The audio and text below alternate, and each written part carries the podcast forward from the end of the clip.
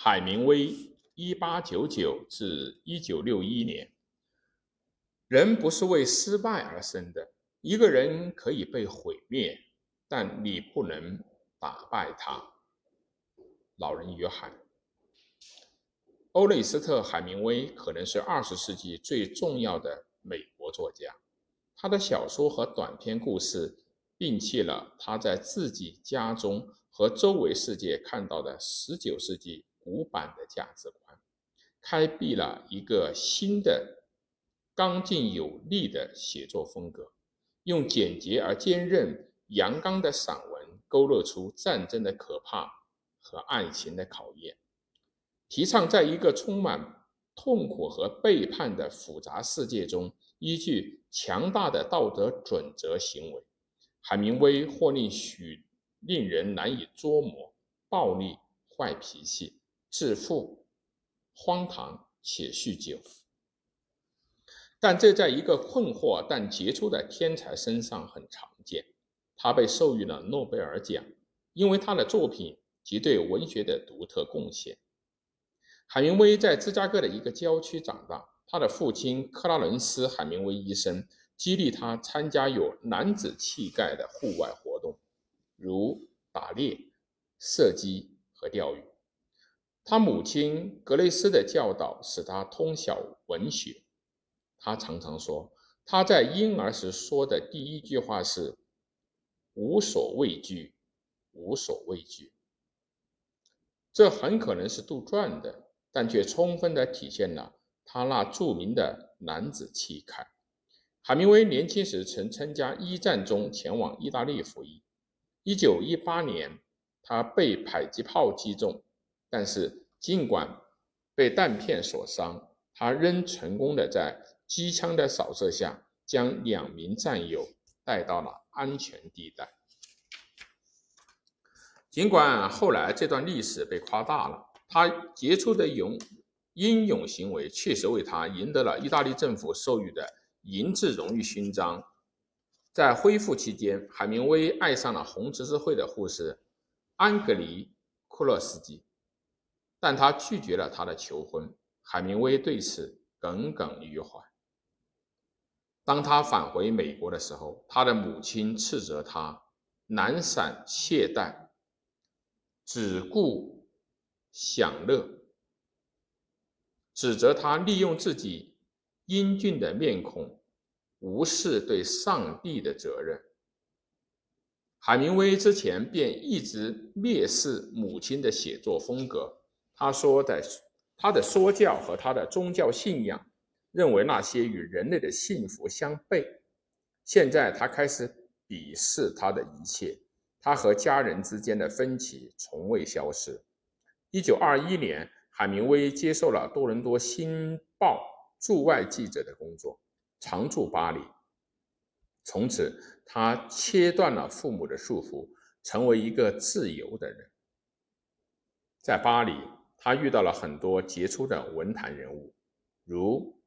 格图鲁德·施泰因、埃兹拉·庞德，他的朋友《了不起的盖茨比》的作者弗朗西斯·斯科特·菲茨杰拉德，以及当时美国文坛的其他天才。1924至1925年，海明威出版了他的短篇小说集《在我们的时代里》。1926年出版的小说《太阳照常升起》。获得了成功。小说讲的是战后美国迷惘的一代中随波逐流的人们的生活，他们颓废、毫无目标的在欧洲四处的漂泊。海明威的第一部杰作是一九二九年出版的《永别了，武器》。这部小说带有相当的自传性质，讲的是一战背景下的一个爱情故事。一位年轻的救护车的驾驶员。弗雷德里克·亨利爱上了一个照料他康复的英国护士凯瑟琳·巴克利。亨利擅离职守，带着凯瑟琳逃回到了瑞士，但凯瑟琳死于难产，他们的孩子也死了，留下了亨利孤零零的一个人。西班牙在海明威的生活和作品中占据了重要的地位。一九三二年，他写了一部关于斗牛的敏感作品《午后之死》。一九三六年，当西班牙内战爆发时，他参与了西班牙的共和事业，筹集资金协助对抗纳粹支持的弗朗哥国民军。这经历，这段经历是他第二部杰作。一九四零年出版的《丧钟为谁而鸣》的原型小说以西班牙内战为背景，讲述了一个美国志愿游击队员。罗伯特·乔丹的故事，为配合共和军的袭击，乔丹被派遣完成炸毁铁路线的任务。小说利用叙述的技巧，讲述了乔丹对西班牙女孩玛利亚的爱，探索了西班牙的性格和战争的残酷。海明威以记者的身份报道了二战，并多次随皇家空军执行任务，见证了诺曼底登陆日的行动。参与了巴黎的解放。战后大多数时间，他在古巴的家瞭望山庄工作。他创作生涯中最后一个时代的杰作是1952年出版的《老人与海》，讲述的是一个老渔夫和他奋力将一条巨大的马林鱼拖上岸的故事。这个中篇为海明威赢得了1953年的普利策奖。和一九五四年的诺贝尔文学奖。酒精、年龄和各种严重的事故让海明威饱受折磨。他经历过两次飞机失事。二十世纪的五十年代，他陷入到了抑郁。本性中更令人不喜的一面，包括讨人嫌、好争论及暴力倾向，都表现了出来。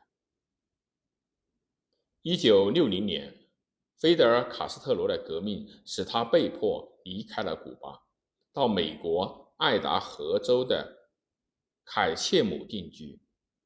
此时，海明威意识到他的创作才能已经用尽，即使接受抑郁的电击治疗也无济于事。他在一九六一年用猎枪结束了自己的生命，享年。六十二岁，海明威或许是一个困惑或令人厌烦的人，但他也是一个有巨大能力和活力的人。它不仅为现代文学，也为人类语言的发展留下了不可磨灭的印记。